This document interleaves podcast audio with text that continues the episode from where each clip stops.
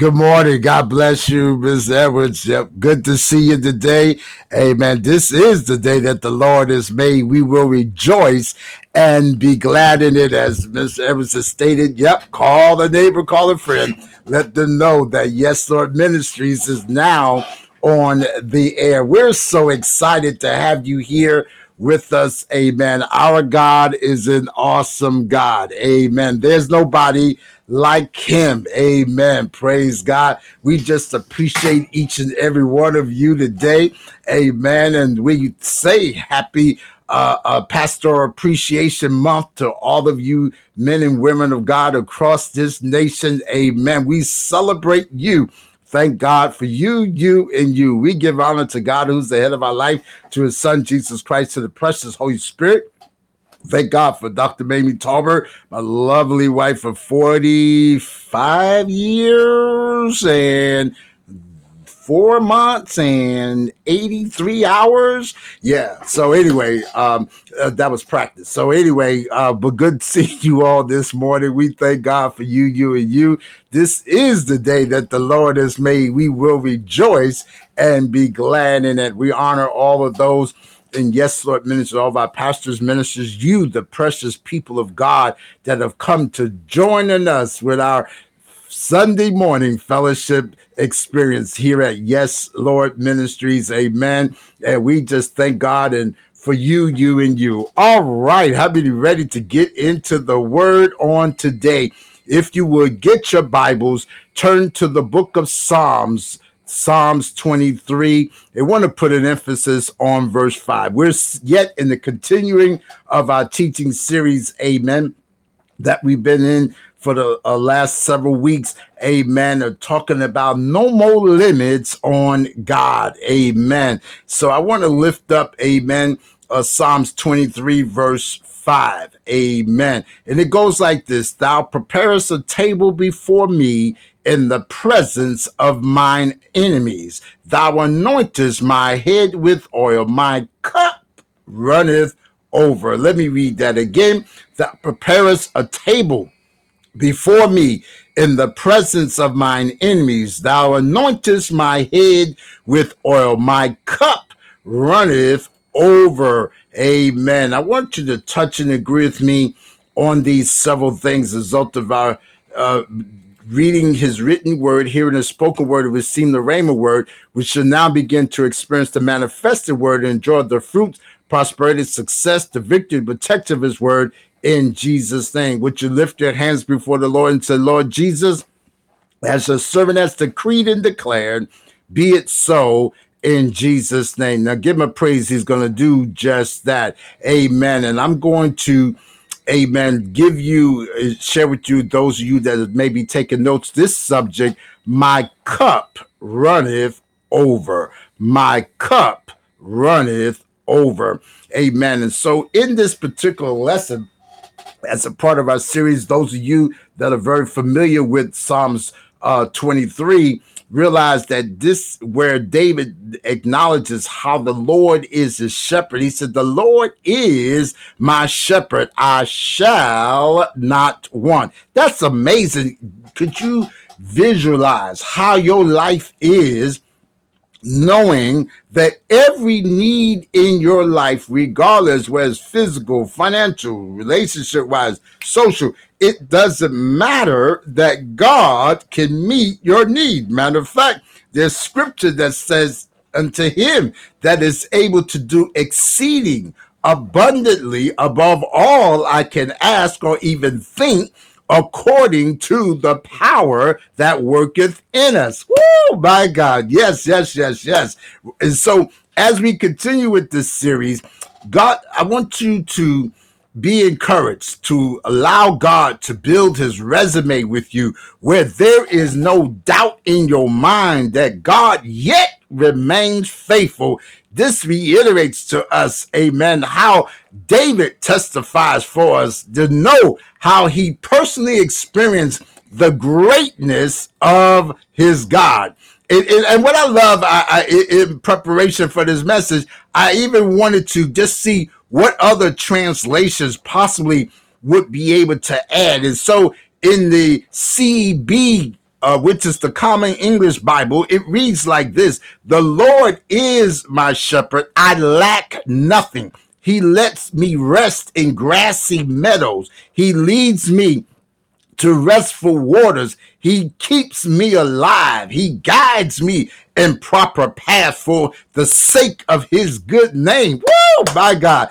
In verse 4, it says, Even when I walk through the darkest valley, I fear no danger because you are with me. Your rod and your staff, they protect me. In verse 5, which is our key verse today, you set a table for me right in the front, right in front of my enemies. You bathe my head in oil. My cup is so full, it spills over. Then on that sixth verse, it says, Yes, goodness and faithful love will pursue me all the days of my life, and I will dwell and live in the house of God as long as I live. So, as we look at this lesson, it says, Thou preparest a table.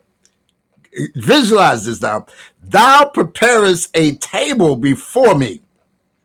Here, the second metaphor, the second story, it begins like this A magnificent banquet is provided by a most liberal and benevolent host who has not only the bounty or the supply to feed me, but the power to protect me. And though my God, surrounded by enemies, I sit down to this table with confidence, knowing that I shall feast in perfect security. This may refer to the favor God gave the poor captive Israelites in the sight of the Chaldeans, who had grievously treated them for 70 years, but and whose king Cyrus had not only permitted them now to return to their land, but had to also furnish them with everything necessary for their passage and for repairing the walls of Jerusalem and rebuilding the temple of the Lord where the sacrifices were offered as usual and the people of God feasted on them. Isn't this amazing how that God will have your enemy even take care of you. My God, my God. And, and, and, and, you know, what I love about this scripture is whatever you have encountered in life, the reward that God brings to us, it's amazing that it always outweighs the, the adversity, the challenges that you encountered through that experience. And so, he, he, it, it, David is, I'm telling you, he's painting this picture for us. And then he says this Thou anointest bathes, ooh, bathes my head with oil. Perfumed oil was poured on the heads of distinguished guests. When at the feast of great personages, the woman in the gospel who poured the box of ointment of spikenard on the head of our Lord in Matthew chapter 26, verse 6 and 7, Mark 14, verse 8, and Luke chapter 7, verse 46 only acted according to the custom of her country, which the host who invited our Lord had shamefully neglected. Can I just pause for station identification right there, where there are people who may not recognize the anointing and grace and gift of God upon your life and how they may mishandle you, how they may misuse you, how they may abuse the opportunity to be able to mingle and be able to serve uh, the gift that God has placed in front of them. Are you hearing me? And, and, so here, when he was invited to that house, when you read that scripture, you show how he just invited Jesus. There's some people that don't value the anointing upon your life. There are people who don't value. Listen, it's not about the title. It's about who God made you to be, who God called you to be. And then he says this, my cup runneth over that ha- thou hast not only given me the abundance of food, eh, but has filled my cup with the best wine. And here David points out in this verse, the scene changes to a banquet hall where a gracious host provides lavish hospitality. Under this imagery, the psalmist rejoice in the Lord's provision. Are you hear me? We're not going to have any limits on God. We got to understand that God is not restricted to how much money is is or not in our bank account. He is not restricted to the house that we reside in. He is not restricted to the zip code we live in. He is not restricted to our educational achievements. He is not restricted to whether or not we have family that support us. He is not restricted. My God, my God. Am I talking to anybody here? Is anybody being encouraged on today to know that God is the one that prepared this table before David? He says, He preparest thou prepare us a table before me in the presence of my enemies. Some may say that why would God put you in the midst of a, situation where people hate you, where people lie on you, where people talk about you, where people ridicule you, where people disrespect you. He said, Why would God do that? Well, let me give you one of Talbert's answers, and, and you may have another uh, interpretation, but let me give it to you this way that whenever, oh my God, I'm excited right here. Whenever God prepares a table, usually when you go out to dinner, they invite you or escort you to a specific table. Mm-hmm. And there are other people around who are there for the same reason. But here, God is saying there's nobody else eating at this table but you and those who are assigned to you. Watch this now. This is gonna get good and goodier. Watch this now. I know, I know, I'm excited. Watch this now. And so when he prepares this table, he does something. Allow me to paint this picture this way. He does something that most people would be surprised that he's doing. My God, what is it? He sends out announcements my God, he sends out announcements to let them know that they are invited to this particular event, but does not disclose what it's all about. Oh, my God, my God. Hey, watch this now. But when they get close, can I paint this picture for you? When they get close, they recognize that look like Edwards' car. That looks like Jones's car. That looks like Smith's car. That looks like Rodriguez's car. That looks like Khan's car. That looks like y'all get the picture here. What am I saying? They recognize something about you that they know that you had access to,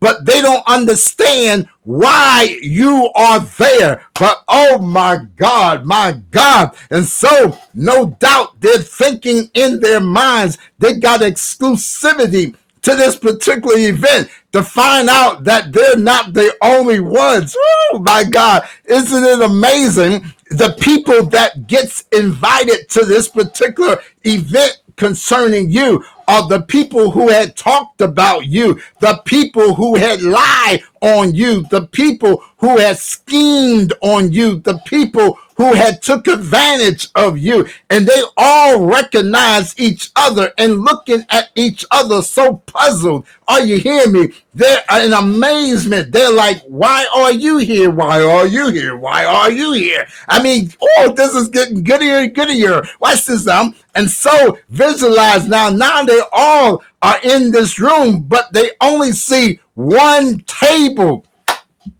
is this helping anybody? Put it in the chat. That's my table, my God. And so here, here, eh, eh, David points out that how that he, the scripture says that thou preparest a table before me. So, in other words, God sets it specifically designed with you in mind and how He's laying everything out. Oh my God. Everybody's watching, everybody's observing, like, when am I going to my table? Where's my table? Where's my table? Where's my table? No, it ain't about you this time. Oh my God. And so here, oh, I feel it, feel the Holy Ghost on today. Watch this now. And so now they all are in this particular area. Matter of fact, it's so big God invited them to his special catering hall. Woo, my God, where they most likely think there's got to be a seat for me. Yeah, it is. And they said, come over this way. You're like, wonder why am I going away from the table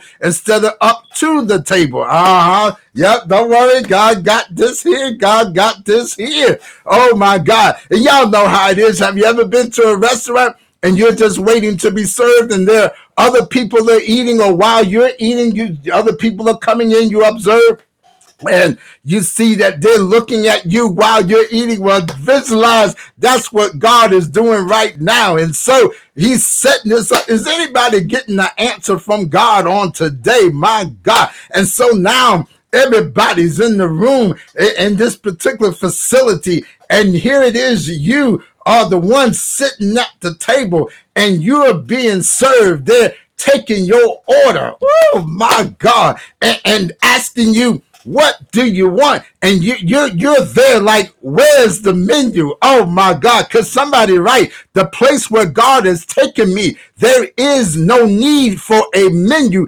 because the menu restricts you onto what you can have access to. That's a word for somebody right there. The menu because why?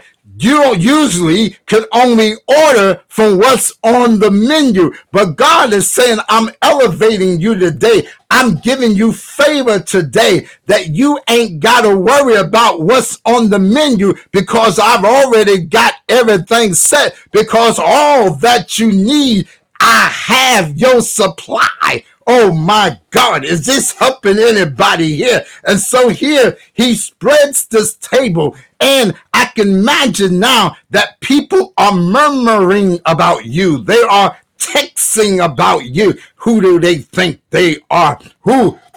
Why are they sitting there? Who? Who? Who made them so special? They're texting because why? It's so many people and there's such a rumbling going on, so they couldn't hear each other. So they're texting. Oh, aren't you glad for 21st century? They're texting. Oh my God. Yeah. And, and then some of them might try to get slick and got their earbuds in where they're, you, know, I don't know why they're there. I don't know who they think they are, but I can tell you why they're there. I can tell you why you're sitting there. It's because of the grace that God has put upon your life. Because why? David said that God, despite impending danger, the Lord spread out a table for him and God provided him the image of the anointing which of the head with oil, which was refreshing, soothing, harmonizes with the concept of a gracious host welcoming someone into his home. In view of this table and the oil, David knew that his lot in life, his cup was abundant for blessing. I want to encourage you to let you know that God is about to anoint you afresh. God is about to pour some more oil on you because why? It's essential and imperative that we have an oily life, not a rusty life but an oily life. How do you get an oily life? Well, number one, you need to spend time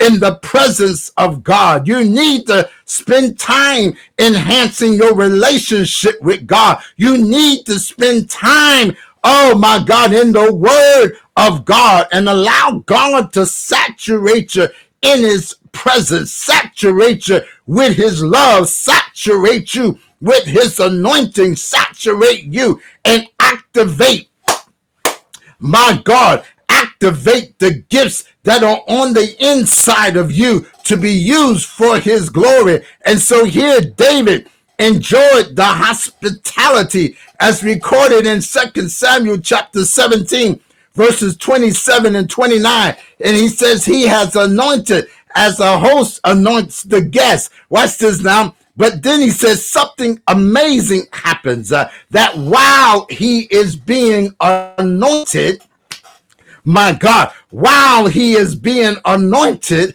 he said it doesn't just rest I feel a breakthrough coming right now. Yes, Lord. Woo, pulling it down for me. He says, uh, uh wow, he's anointing me. It doesn't just limit to the size of my head, but it's running over, over, over. Somebody might say, isn't it wasting? No, because when that oil, allow me to paint this picture for you, as the oil is dripping and coming out of as, as excess. It's touching every aspect of your life because why? As prepared, God, the cup represents abundance. Someone need to put that in the chat. Abundance. Uh, prepare for the child of God who may feast in spite of his or her enemies, confident that this favor will ever attend him. This beautiful psalm most admirably sets before us in the chief figure that of a shepherd, the gentle kind and sure care extended to God's people, who is a shepherd, both rules and feed them. Because when you look at a shepherd, there are three things that we will look about God's provision for us. It is anywhere. It is amorous. It is abundance. Can I say that again? It is anywhere.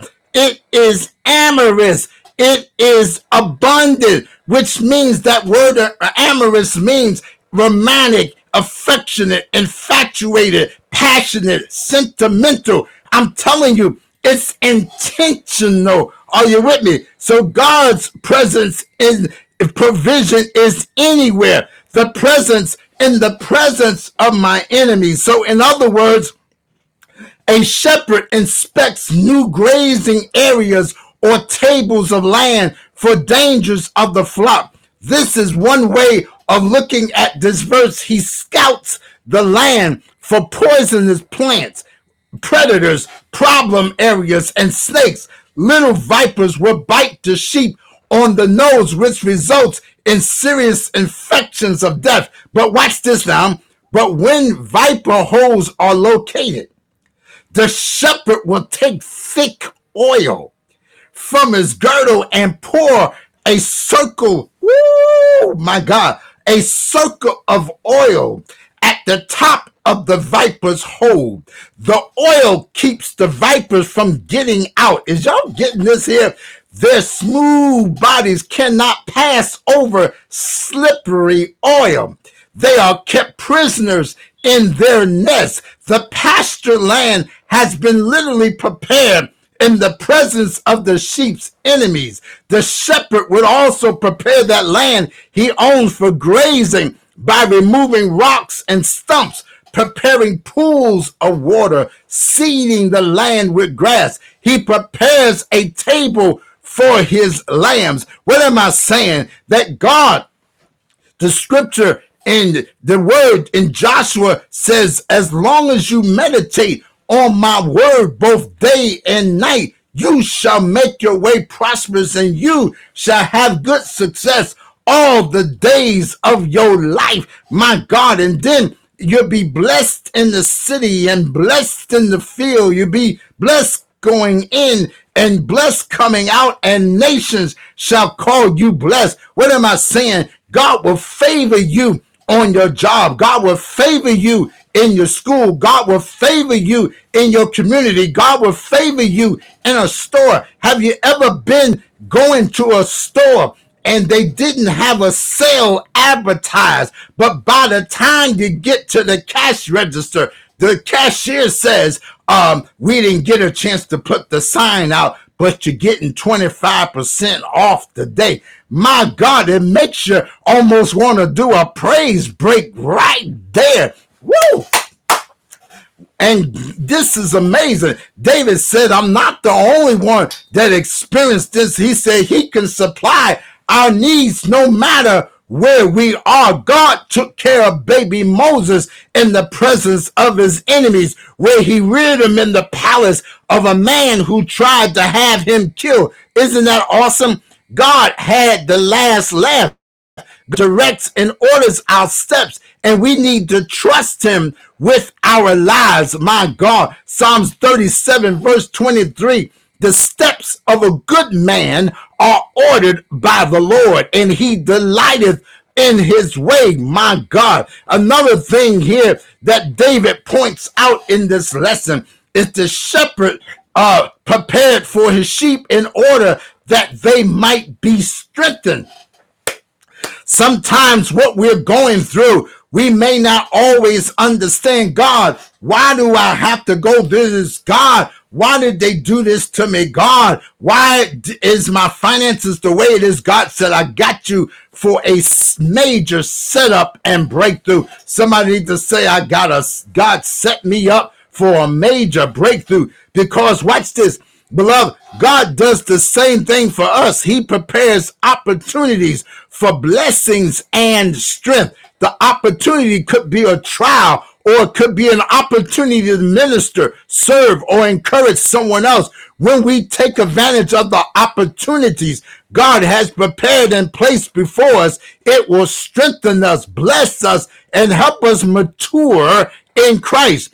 God's provision, that second word, amorous. God's provision is amorous. Thou anointest my head with oil. Shoot sheep will, will be pestered by flies laying eggs in their nose, and worms will work in their way into their heads. For relief, sheep would beat their heads against trees, rocks, or posts. They would eventually go blind and even die. Sheep would run from flies and eventually would drop from exhaustion. But the antidote my God, somebody ought to put that in the chat. The antidote. The antidote for this problem was linseed oil or flaxseed oil mixed with sulfur and tar. The shepherd would apply this to the head, nose, and tail, and even the feet because flies could lay eggs in the hoofs. The oil acted as a repellent to the pests.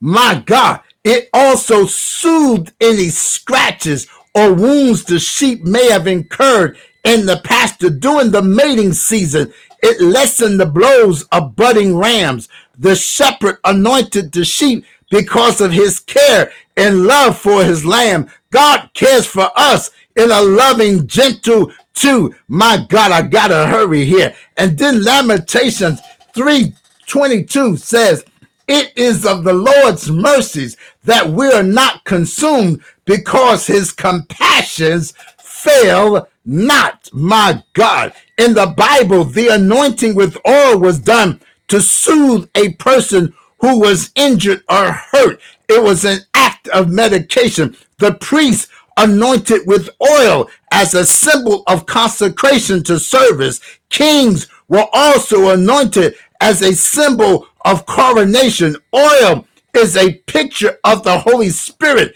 in the Bible. Every Christian has the indwelling presence of the Holy Spirit within. The Holy Spirit soothes our hurts and pains and gives us comfort.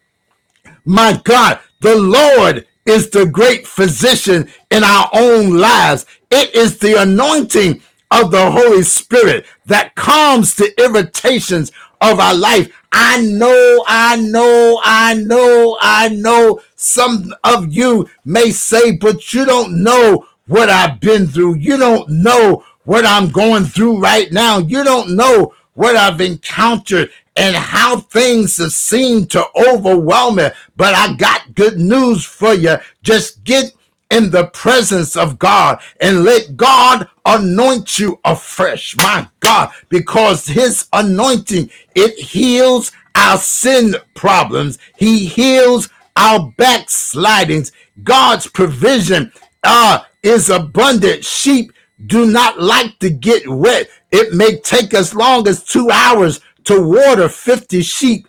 Shepherds would sometimes draw water from deep wells and pour the water into stone cups beside the well. When the shepherd would fill these cups to the brim and enabled the sheep to drink with ease and was a mark of his love and kindness for his sheep. Shepherd also put the nose of the sheep in a cup to help them get rid of fever. The cup would run over when the nose of the lamb was put into the cup of water or medicine. My God, here, here, uh, I love it because in the abundance of God, his pardon is abundant. Isaiah 55, verse 7 Let the wicked forsake his ways and the unrighteous man his thoughts, and let him return unto the Lord, and he will have mercy upon him to our God, for he will abundantly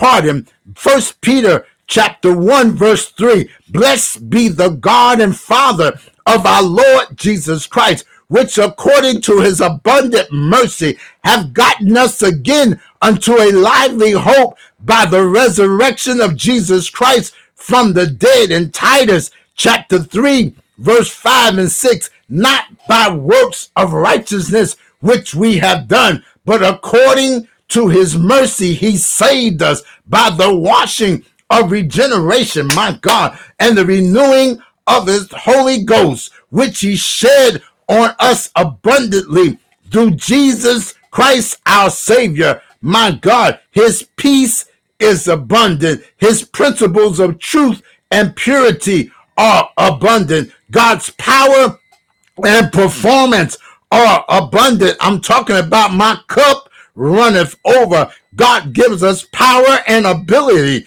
to live a godly life. He fills us with the fruits of righteousness. Uh, Ephesians 3 20. And now unto him that is able to do exceeding and abundantly above all that we ask or think, according to the power that worketh in us. Philippians chapter 1, verse 11, being filled with the fruits of righteousness which are by Jesus Christ unto the glory and praise of God. The word filled is also means to fill up or to fill to the full or to cause to abound, to furnish or supply liberally to abound. Oh my God, God's gracious grace is abound. My God, God's pleasure of joy is abundant. My God. Second Corinthians chapter 8, verse 2. How that in a great trial of affliction, the abundance of their joy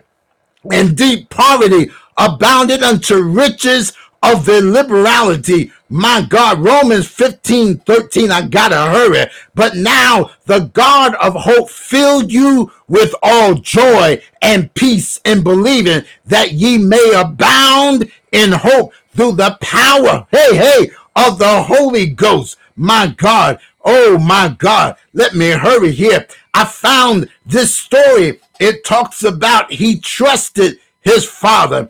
The story goes like this says, I was standing with a friend at his garden gate one evening when two little children came by.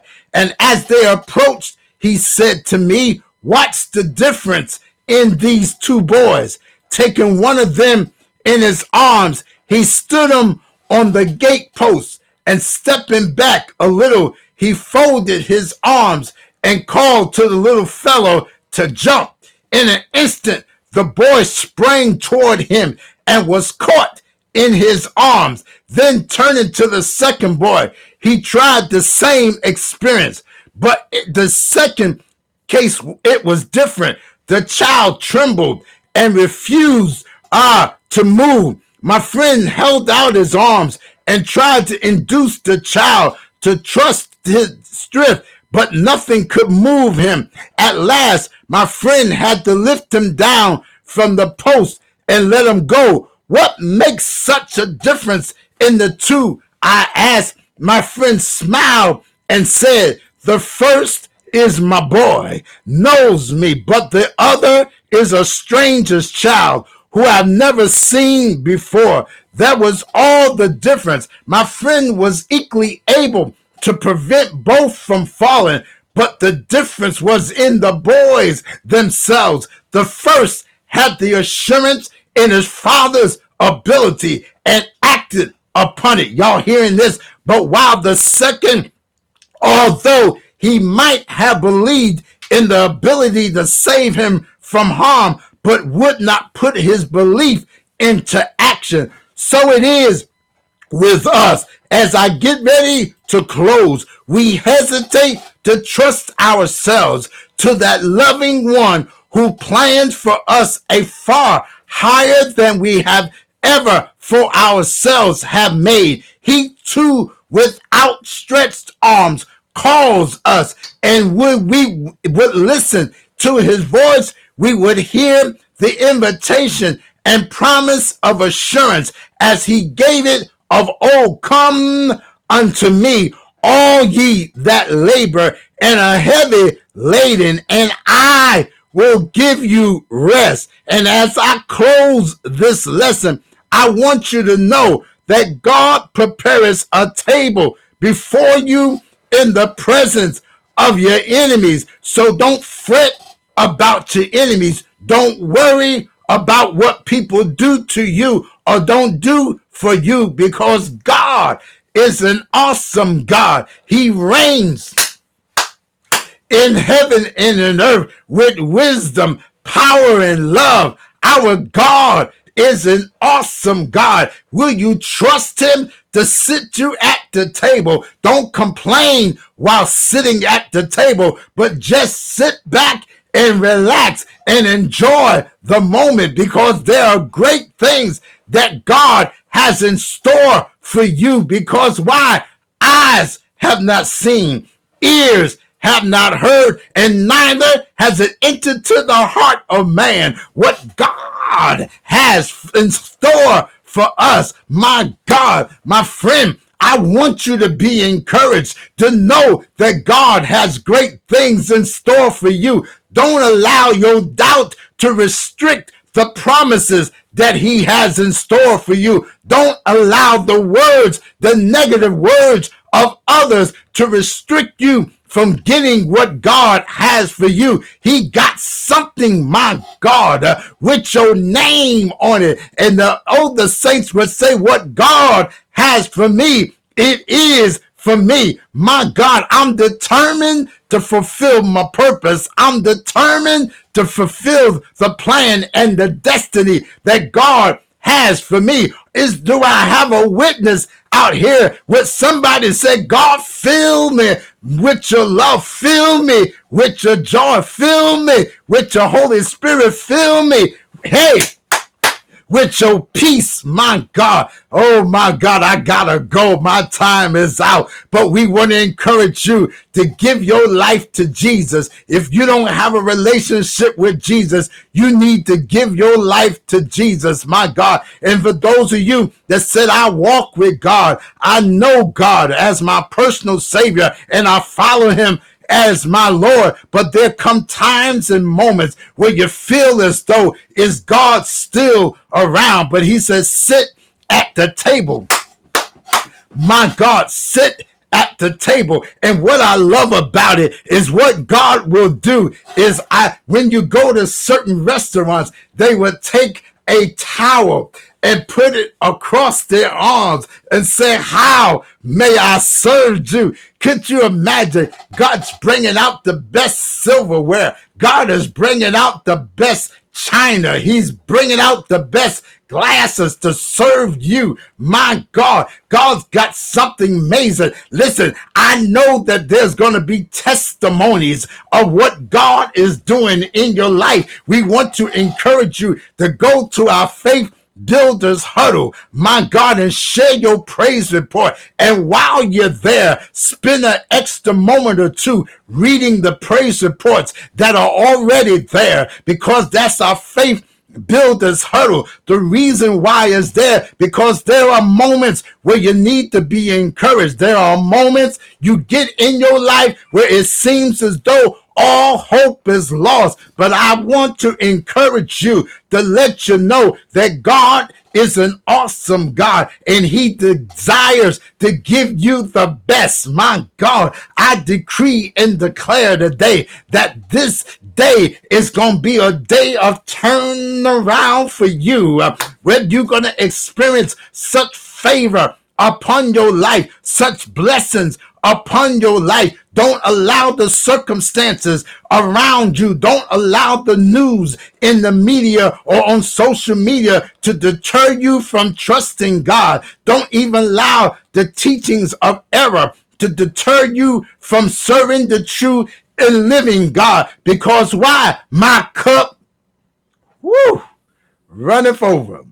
So when folks ask you, how could you smile in the midst of adversity? How could you smile in the midst of pain? How could you smile when you know what folks have done to you, when they laugh in your face and talk about you behind your back? How could you smile? It said it wasn't for the grace of God. I would be depressed if it wasn't for the grace of God. I would have thrown in the towel if it wasn't for the grace of God my God, I would have walked away, but because of God's grace and mercy, and He gave me a special invitation to sit at the table. Oh my God. And I didn't have to serve myself, but He served me. Thy good and faithful servant, thou has been faithful over a few things, but come on up higher.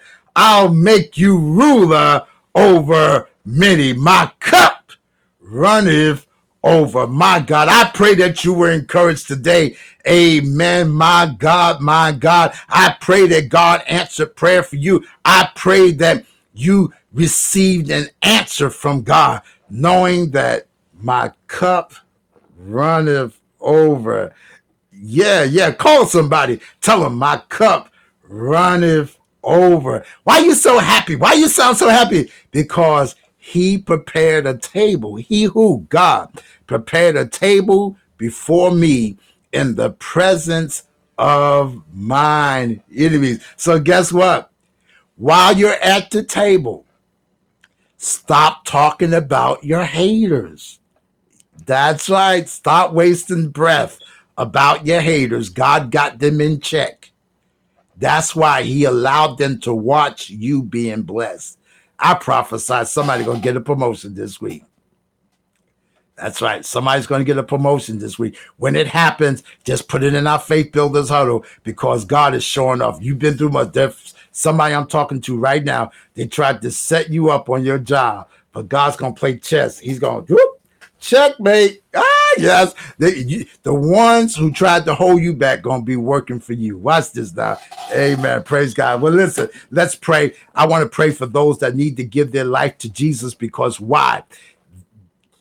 In order for you to experience the invitation to the table and not to the sidelines, you need to be a part of God's family.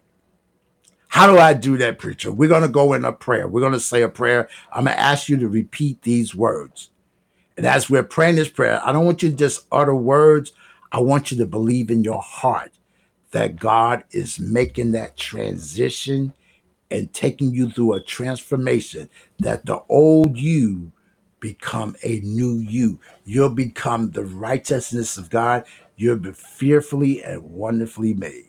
Let's pray. Repeat these words with me. I'm asking every believer that's watching, whether you're watching the live or the replay, pray these words with me as a way of encouragement for those who are praying for the first time, maybe fourth or fifth time, but they made up their mind that today I'm giving my life to Jesus or I'm coming back to Jesus. Let's pray. Father, I thank you for encouraging me through your word. My cup runneth over. I ask you, Jesus, to come into my heart and to forgive me of every one of my sins. Cleanse me, Jesus. Wash me. Make me whole. I want to have the assurance that I can always be with you and you will always be with me. Thank you, Jesus, for dying on the cross for my sins, for rising again on the third day, giving me victory, giving me hope, and a new opportunity in life. I believe in my heart. I confess with my mouth that right now I am saved. Thank you, Jesus, for saving me.